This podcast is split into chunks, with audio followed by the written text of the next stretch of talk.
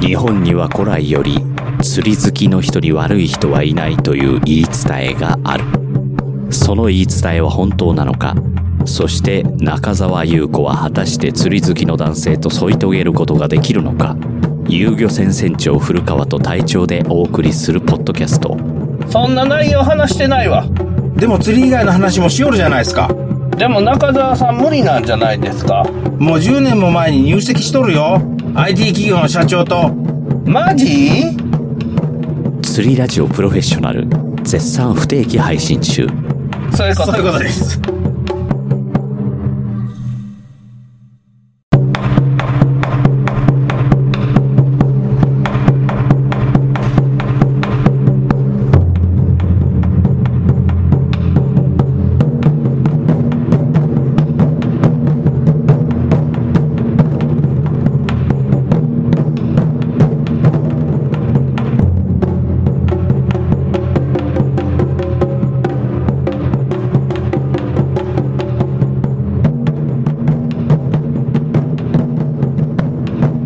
とこんにちは遊漁船元丸ですよこんにちは隊長ですよろしくお願いしまろしすくお願いします疲れてますね大丈夫ですか大丈夫ですレビューいただいてますすごいですね2ヶ月前ですね2023年8月7日にいただいて今お返事するっていう時間差が入ってしまってます和歌山フィッシュさん大阪の生態院から応援してます星5ついただいてますこの方以前もはいレビュー書いてくれてて2回目になる2回目3回目じゃない3回目ですかねえっ、と、え、違ったかなレビューって1回しかできないから、書き換えでってやるしかないんですよね。そうですねうん。これ書き換えのやつやと思うんですけど、そうですね覚え、うん、えっ、と、お名前は、な、第何回かわかんないけど、レビュー読んだことありますね。そうっすね。いつも楽しい話、ありがとうございます。以前、レビューを送った大阪の生態師です。5周年、おめでとうございます。記憶違いでなければ。なかなか濃い5年でしたね。古川さんは初めから顧客満足度などをしっかり考えているので、続いているのかなと思います。うちの院も5年間いろいろやりましたが、結局そこは重要かなと。自分的には釣り具プラス個人事業主の話はとても嬉しいので、お時間ある時に更新していただけると嬉しいです。いつも遊漁船元丸を応援しています。ということで、ありがとうございます。ありがとうございます。どうですか多分、お時間のある時に更新していただけると嬉しいですっていうことは、この2、3週間前後ぐらいを更新がなかったんでしょう。そうですね。いや、どうなんですかね。精神的にはそんなに追い込まれてないです。うん、今は。今は、今そうっすね今は全然追い込まれてないっすよね。で、金銭的にもそんなに追い込まれてないっす。うん、うん、ゆるい感じでうん。やってます。目標がちょっと変わったですからね。そうっすね。生体院といえば、この小林さんの腰の具合がどうかな という。どうっすか治りそうなんすかもうどっちもどっちやない俺の俺の俺の名前はね。そうっすね。はいもう、こだわらんとこうと思はっい、て。はい。あのね、治ってきてるよ。よくはなってまよすかくはなってる。一番最初に聞いた時に、施術して、1時間後か2時間後に元に戻るとかって、ええいう話を聞いてて、一番最初にやった時に、1時間目か2時間後ぐらいの家に帰った時に、車から降りて立とうとしたら、ああ、元にモンテるって思ってたんですよ。はが2回、3回、4回って続けることによって、い。はい。あれ痛かったのがそんなに痛くないっていうような状況に今なってますね、体が。あ、そうですか。うん。で小林さんは整体行ってどうです腰治りそうですか多分、20歳の頃の元の腰っていうのは多分治らないと思うんですよ。そうですね、うん20歳には戻れんっていうことですよ。ん。だけど、その、痛いなら痛いなりに姿勢が良くなっているのか、歩き方はこういう歩き方っていう筋肉の使い方を教えて、助言してもらってるんで、それを今実行してるんですよ。はで、それによって、えっと、慢性的な痛みは引いてきましたね。引いてきたなくなってきたい。あ、そうですうか。ん。ただ、低気圧が急に来たとか、台風が来たとかって言って、気圧が低くな、急激な気圧変化の時には、やっぱり、あの、鈍痛は発生しますけど、ええ。その腰がコッコンって抜けす、抜けるんじゃないかっていう痛みはなくなりましたね。あ、そうなんですね。うんじゃあ、大阪の整体院までいか んです。大西の鍼灸院で済みますね。うん。大西も結構遠いけどね。ああ、名前じゃないですよ。地区です。地区の名チ前。ク、チクっすよ。うん大西にある整骨院かな。鍼灸院っすよ。鍼灸院か。はい。ただ、最近ね、あの方ね、はい。遠慮なくなったっすね。あーだんだん本性を見せてくるでしょう。は最い初だけっすよ、うん優しい。うん。えっと、ほら、男って痛みに弱いって言うじゃないですか。はいはい。遠慮ないっすね、針が。ちょっと、ひねり入ってきたりしあ、は、は、は、入ってきた、入ってきた、入ってきた。ほいで、えっ、と、筋肉がビコーンと動くんでしょうね。。はいよっしゃーって叫んでますね。ああ、何がよっしゃなんじゃろって思いながら、いてーって、あの、耐えてます。そういう人なんです。はいかわいそうな人なんです。はい。で、どうですかはい和歌山フィッシュさんのレビューにもあったんですけど、はいこの5年間どうでしたあっという間でしたね。年取っての6 5年間っていうのはあると思いますけど、はあっという間でしたよ。い。よくね、新しいことを始めると、1年が長くなるみたいな話あるじゃないですか。はい子供の時の1年は、いろんな刺激があるんで、うん1年長く感じるけど、大人になったら、うん全てを繰り返しの作業になるんで、うん。新しい刺激が全くなくなって、うん。時間が短く感じるって言うじゃないですか、うん僕めちゃくちゃ状況変化したけど短かったん すよ、うん。うん。うん。なんでって思ったっすうん。昨日新しい仕事行ったんすよ、初めてはい。昨日あの漁業組合の手伝いではい。警戒船行ったんですよはいはい。で警戒船回って警戒線は何かっていうのをちょっと、ちょっと説明した方がいいんじゃないですか。警戒船は防波堤の工事とかするときに、うんそこに船が侵入してきたら危ないじゃないですか、はいはい。工事中に、はい。なので、海のガードマン、警備員みたいな感じで、船が寄ってきたら、シッシッシッっていうやつ。あぶねえぞーいって、向こう行けーって。危ないっすよー、言うて、言いに行く役割の仕事ですね。はいはいはでい、。昨日だけやったんですよ。はで昨日だけで、うん。の予定やったんですけど、うん。うん。今日沢原が釣り出した言うて言うて、うん言い出して、その組合長が沢原釣りに行きたいけん、うん。変わってくれっていうけん、うん。今日変わって、今日も警戒線行ってあ、あ、それでか。そうそうそう。あ、えっ、と、えっ、と、臨、臨時的に行ってくれと。そうそうそうう。ん。代わりに行ってくれと。俺はし、俺はあの、釣り行きたいと。釣り行きたいと。だからお前行けと。ちょっと変わってくれと。うん。あの、組合長の言うことやけん、うんって言わないかんと。そうっすね。で、行っとったと。あで、新しい仕事やけんなれんやないですー。か。はい。え、なんか寄ってきたらマイクで、こらお前らのかんかーって言って言うんじゃないんですかいや、危ないぞーとか言って。 誰も通らんのに。誰も通らない。そしたら、その、工事しよるかなんかわかんないけど、ご護岸工事か、ええなんか、その、周りをひたすらうろうろうろうろするだけそうそう。いや、そんな寄ってきやせんやん。そんな、防波堤のとこなんか。まあまあね、そこが釣りのめっちゃ有名なポイントやったらまた話は別やと思うけど、まあ平日ですしね。そうそうう。ん。でも全然、時間経つの早かったです。一今日日、一日は長かったですけど。ん仕事内容的に。ああ、仕事ないが、あがあ。今日はな長く感じたけど、こそうの5年っていう時間はめっちゃ短かったと。そうそう。やけん、日々この新しいことにチャレンジし続けよるわけですよ。うんずっとうん挑戦なんですよ。うん。やけどね、うん。全然短いですよ。子供の時の方が長く感じますよ。うん、そう。俺もそう思う、思うし、えっ、と、実際にお思う、思うし、それから、なんだっけ、基本的に古川さんの時間空いてる時にお手伝いはい。始めるし、してるし、祝日じゃなかった、えー平日でも、ちょっと手伝ってって言われた時、休み取って、ええ。行ってるじゃないですか。はい。休みがないんですよ。ああ、休みたい。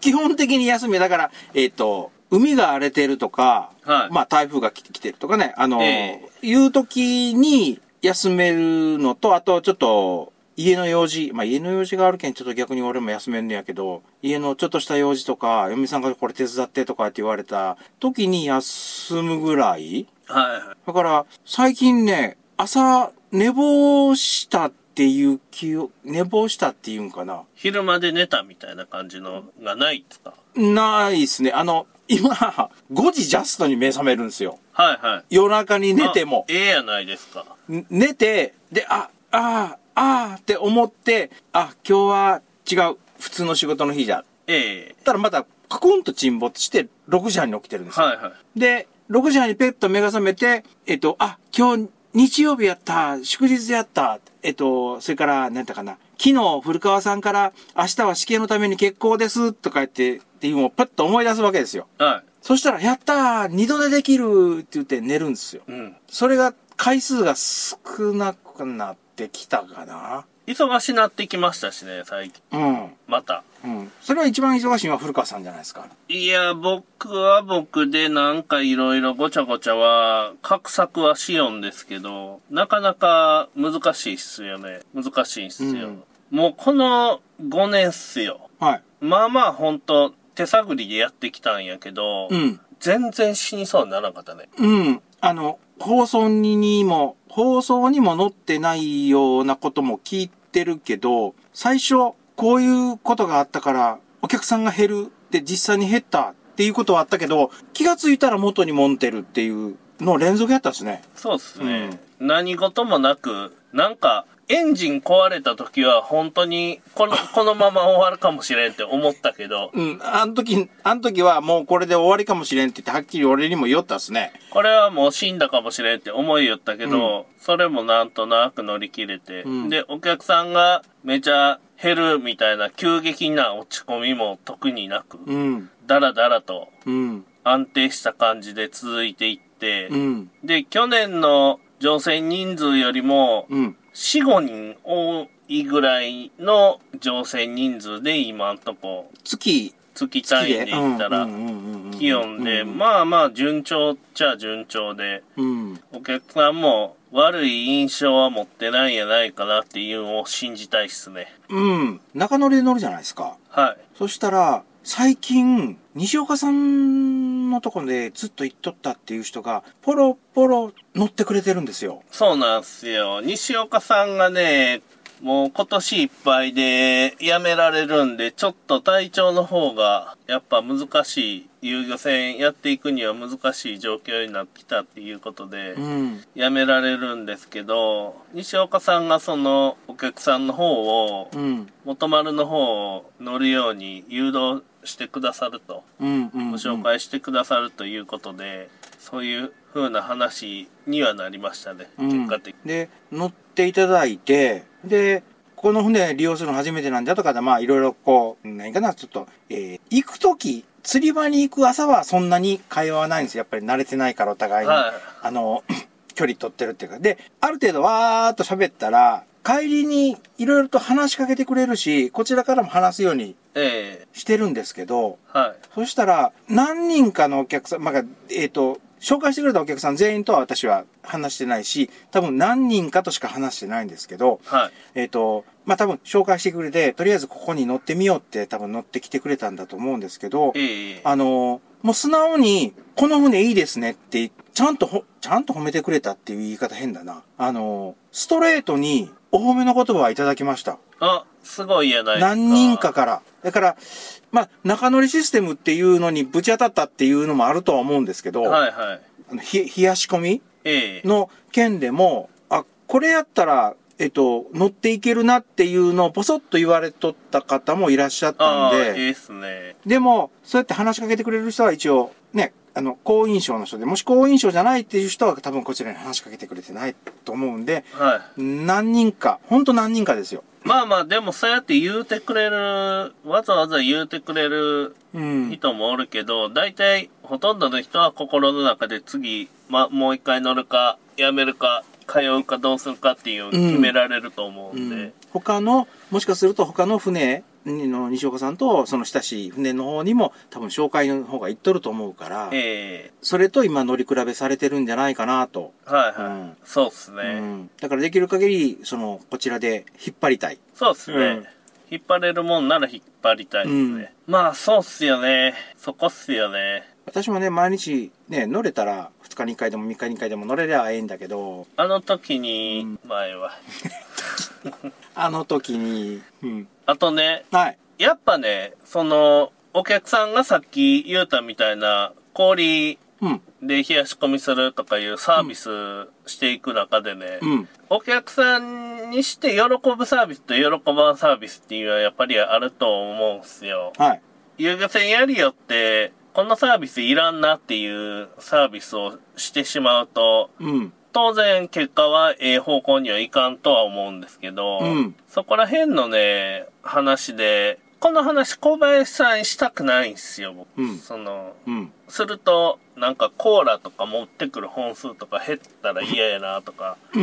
うん。なんかいろんなことがあってしたくないんやけど、やっぱね、うんまずはそのありがた迷惑にならんようにしていくっていうのをやった方がいいいいんやないかなっていうのは思うんです。うん。やるよりもうん。やらん方がええっていうん。う。だって、それ、昔から夜っしょ。いやもう本当にそれなんすよ。で、自分でできるんすよ。うん。自分で変えるんすよ。うん。で、それをこっち側がやって、うん。その自分でやるクオリティ超えてくるんやったらええよ。うん。やけど、あ、やります、やりますとか言って、まあ、魚の締めとかやってもらっても、うん。もう全然脳みそ当たってないとか、うん。血も全然抜けてないとかになったら、もうええわ、自分でやるわって思うと思うんすよ。うん。うん。で、そのサービス自体が逆効果になるし、うん。自分で買えるんすよね、ほとんどのものは。あ、カエルって今、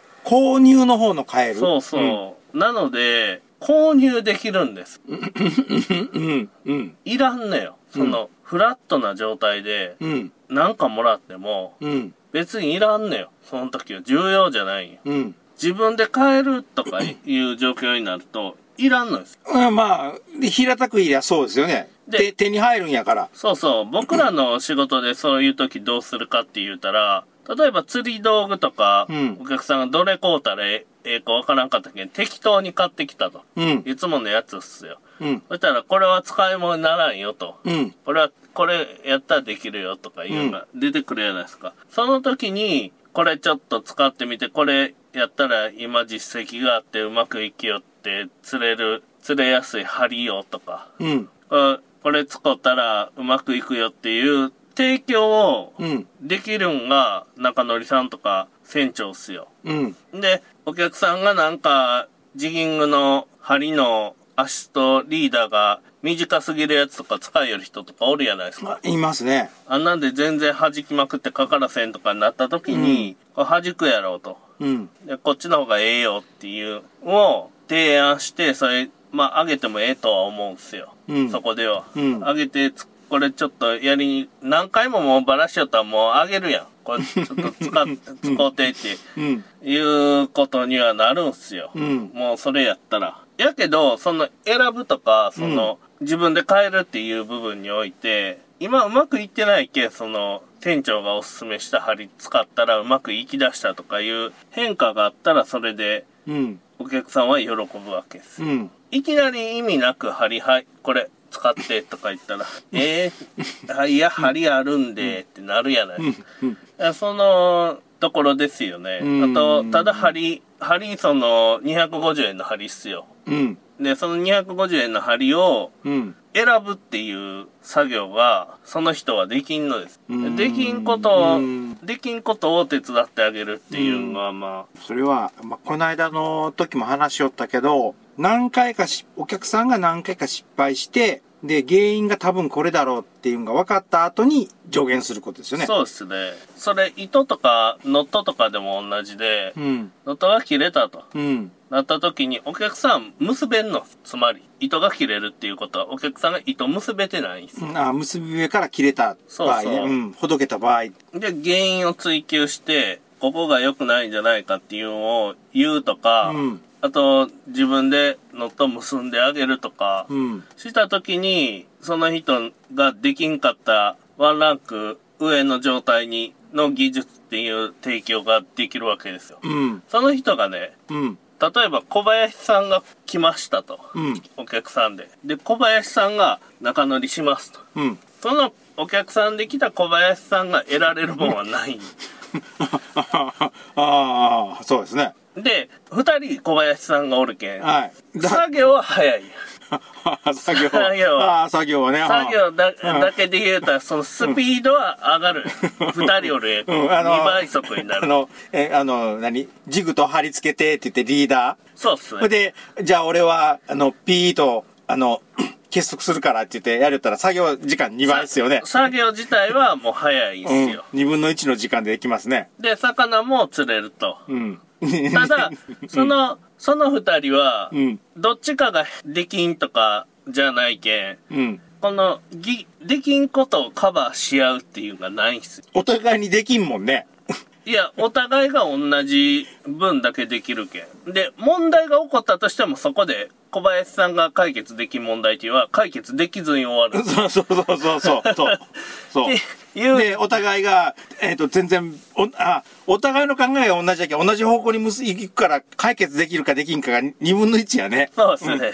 なので、うん今小林さんが解決できるレベルの問題以下のお客さんは小林さんが、ああだこうだと、こっちの方がええよとか、これに変えた方がええよとか言うてくれたら助かるわけよ。これに書いた方がええよっていうよりも、ここれ、こちらの方がいいと思うんですけど、どうですって俺は聞いてる、今。ああ、で、もうあの船に積んどる J1 とか上げてもかまんばらして1個や。ああ、 1個よ。一個よ。うん。一個よ。やけん、そのお客さんが改善できんかって、次買うてくるんがわからんとかいう状況だったら、うん一個あげて、ちょっと試しに使ってみて、んで、あの、画用紙はあげて、ああ、えっ、と、ラベルね。 ラベルは。で、これ買うてきたらできるけんっていうのはん言ってもいいけん。ただ、その、一個までにしといてください。それは一個までちょっときません。 で、あの、2個セットで袋ごとはあげませんから。それをあげると。うん。で、まあまあ、いろいろ考えるわけですよ。そんな、自分のサービスが、うん。鬱陶しくないかお客さんにとってとかいうのうもん考えるし、それが一番じょお話しするとき、こうした方がいいんじゃないですかっていうときに、一番最初に頭にもたげれる問題ですね。そうっすね。うんで、まあ、思うんすよ。うんいつもなんかしよったらいや、待てよと。うん。俺、自分は人によるけど、俺はできとんかな、うん。いうのは思うんすよ。うんで、まあ、山田井さんとか小林さんに、とか佐々木さんになんか言うたりするやないですか。うんそんなアドバイス的なもんとか、あそのアドバイスいるんかなとか思うんすよ自分的に。あ小林さんはわかりやすいんすよ。あ、小林さん困っとると。うん。いうのが分かりやすいかったりはするんです あの、なんか動きができてないとか。あ、何しよんすか小林さんってなるやないですか。ななりますねやけん分かりやすいですけうど、ん、あ最近何しよんすかっていう動画の声がないけん、あの、ちょっと寂しいなっていう助言はいただきま した。まあ、あの、カメラ目線で何しよんすかがない、ないら しいわ。いや、だってよ、何しよんすかの状態にな、ならんすよね。なんかいや、バラしたときいつも酔ったでしょ。あいや最近もうバラシも少ないしな。っていうとこで。で、はいまあ、今回、まあ、いろいろ画策してチャンスを作る作業とかもしたやないですか。うんな2、3年かけて。うん。まあ、この作業いるんかなとかいうも思い出した んです。いろんな人と話しよったら、まあ結構適当なんですよ。えっ、と、いろんな人って今、それ遊漁船の方々そうそれそとう釣り人のちょっとゆあの、知っとる方々ですかね。の同業者の人とか。同業者の方。あもう結構、なんかそこまで何も考えてないですよ。ーうんうん。なんか、とりあえず今日の楽し、楽しさ最高みたいな感じなんです。何年も計画して、画策して、うんこの、この一点に合わせていこうと思った本人がおらんかったとかないんです。だって、もう何もせんとこうと。うんそこに関しては。もう、まあ将来的にっていうか、時間が経っていって、どうにかなるんかもしれんけど、僕、その、根回ししていって当てるの得意なんです。うん。案外。で、こう、積み上げていって一番、ええ状態にして、うん。とかいうのが結構得意で。うん。それ、誘導していきよんじゃないんじゃろいや、誘導はしてます。あ誘導してる誘うんうん導、誘、やけん自分の、自分の頭の中身があるやないですか。はで、例えば小林さんの頭の中身があるやないですか。うんでね、僕の頭の中身しか僕はわからない。い。うん。で、小林さんの頭の中身は僕はわからないうんので、うん。小林さんがうん。僕のことが好きとか、うん。僕のことが嫌いとかうん。いうまず判断基準があるやないか。まあ、うん好き嫌いっていう判断基準とかがあったり、あと、あと、頑張る、頑張ってないとかいう、うん。まあ、基準があったり、いろんなんがあると思うんですけど、うん僕から見たら小林さんの頭の中身見えないです。見えないっすね。やって 頭かち割らんと見えんっすね。え、でも分からんの っす。逆もそうっすよ。僕が画策しとることとかって全然分からわん。からんわからん。この間のあの、豚と、豚肉とタコのやつも結局なんかさっぱりわから んもん。それで、まあなんか考えていったりするやないですか。うんその時にね、うん。作為的やったらいやらしいやないですか。例えばね、小林さんを動かそうとして、小林さんに優しくするとか、お金をあげると か、したら、作為的で小林さんは嫌な気分になると思なりますね。あの、まあいいわゆる誘導されとるような気がするから。う。うん、そうでしあょ。なるんすよ。だったら最初っから言うてくれと。そうそう、うんそう、そういうことなんですよ。そうで、そういう風な好きとか嫌いとかっていうのは当然出てくるし、僕も他のお客さんも一緒で、死にそうになったら助けてほしいんですよ。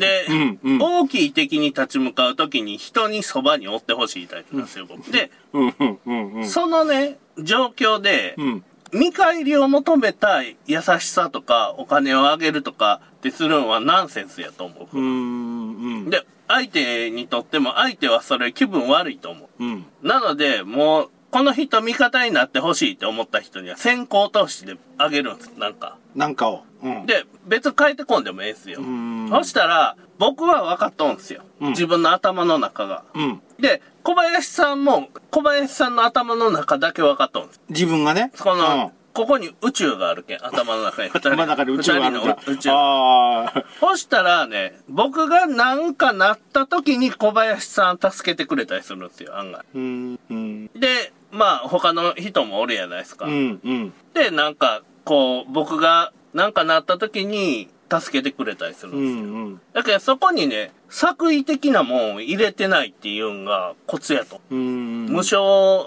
のところで、そこ計算しながら行ったらいかんと思うんです。うん。ただね、その人は選びますよ。うん。悪人じゃない とか。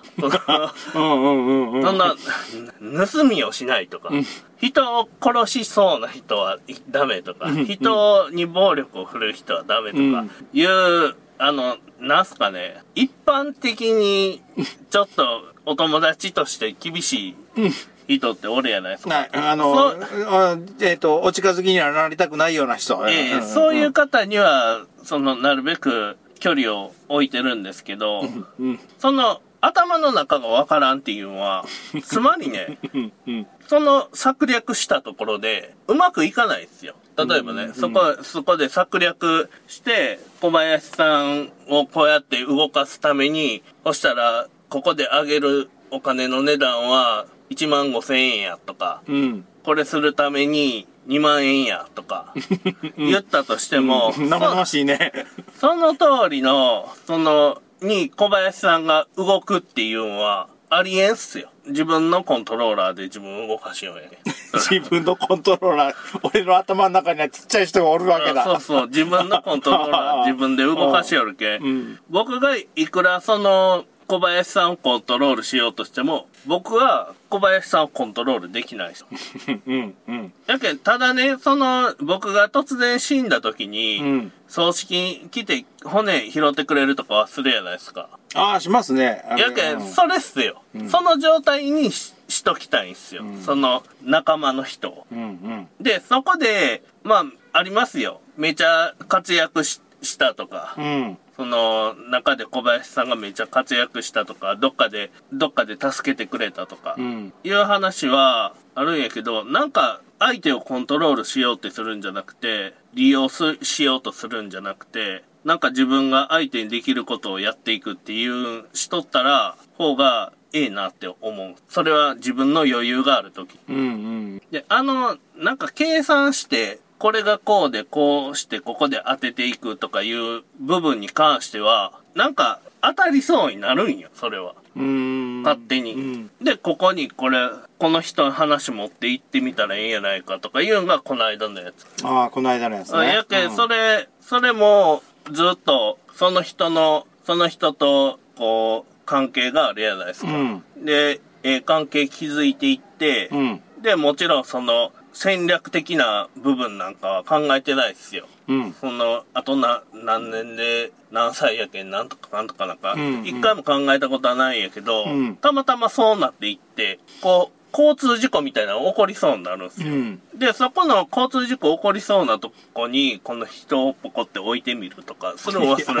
いや、それ、例えがいかんとも交通事故じゃなくて、人と人がとが交わる交差点みたいなとこがあって、そこ交差交通事故やったら死んじゃうけんな、どっちちかょっとこが。こに置いてみようとか言ったら、うん置いたら跳ねられたり、その人、あれ、どこ、どこ行ったんやろみたいになったりするっていうのはあるんですよね。やけん、人に親切にするというか、人の、本当に人のために自分がなんかできることがあるんやないかっていうのを、うん。まあお客さんもそうやし、その自分のチームの人とかもそうやしっていう、本当に考えて生きよったら、周りの人から助けてくれるようになっていくんすよ。なんか知らんけど。うんわからんけど。それ、俺、思うのが、古川さんのアンテナの張り方やと思うんですよ。アンテナが腫れとんすか、うん。いっぱい張ってると思うんですよ。なんか、えっ、と、言葉汚いけど、自分に得することあるんかなとか、はこう、こういうことをやりたいけど、こういう